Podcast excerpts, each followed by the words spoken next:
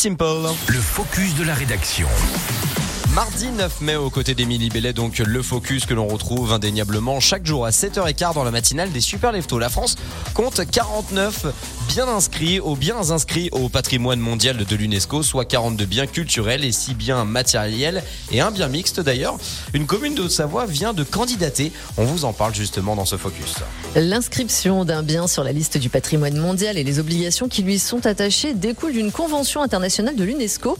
Elle ne porte que sur des éléments bâtis par l'homme ou constituant naturellement un paysage. Elle est donc distincte de la Convention de l'UNESCO pour la sauvegarde du patrimoine culturel immatériel de 2003.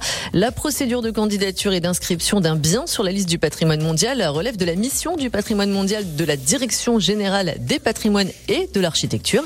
Et bonne nouvelle pour la Haute-Savoie, la commune de Contamine-sur-Arve s'est engagée dans la candidature d'inscription au patrimoine mondial de l'UNESCO pour son prieuré déjà classé au monument historique et membre de la Fédération européenne des sites clunisiens. Alors comment ça se passe concrètement du coup? Déjà, il faut savoir que le prieuré de Contamine est le seul site à candidater en Haute-Savoie, un département qui en compte 12, dont deux avaient pour maison mère celle de Contamine, l'église Notre-Dame du Rosé à Cluse, le prieuré Notre-Dame à Silingy.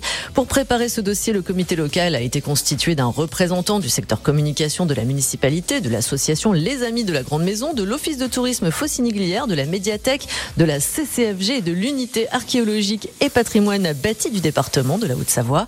Le comité local va donc travailler cette année autour de trois axes l'identification des éléments de valeur matérielle et immatérielle du site, la collecte de la documentation relative au site et l'organisation d'activités pour la diffusion des valeurs patrimoniales et culturelles du site. Alors encore un peu de patience, le classement final au patrimoine mondial de l'UNESCO pourrait être dévoilé en 2026. Eh ben, on n'a plus qu'à croiser les doigts. Merci beaucoup d'en avoir parlé, Émilie Bellet. Mardi 9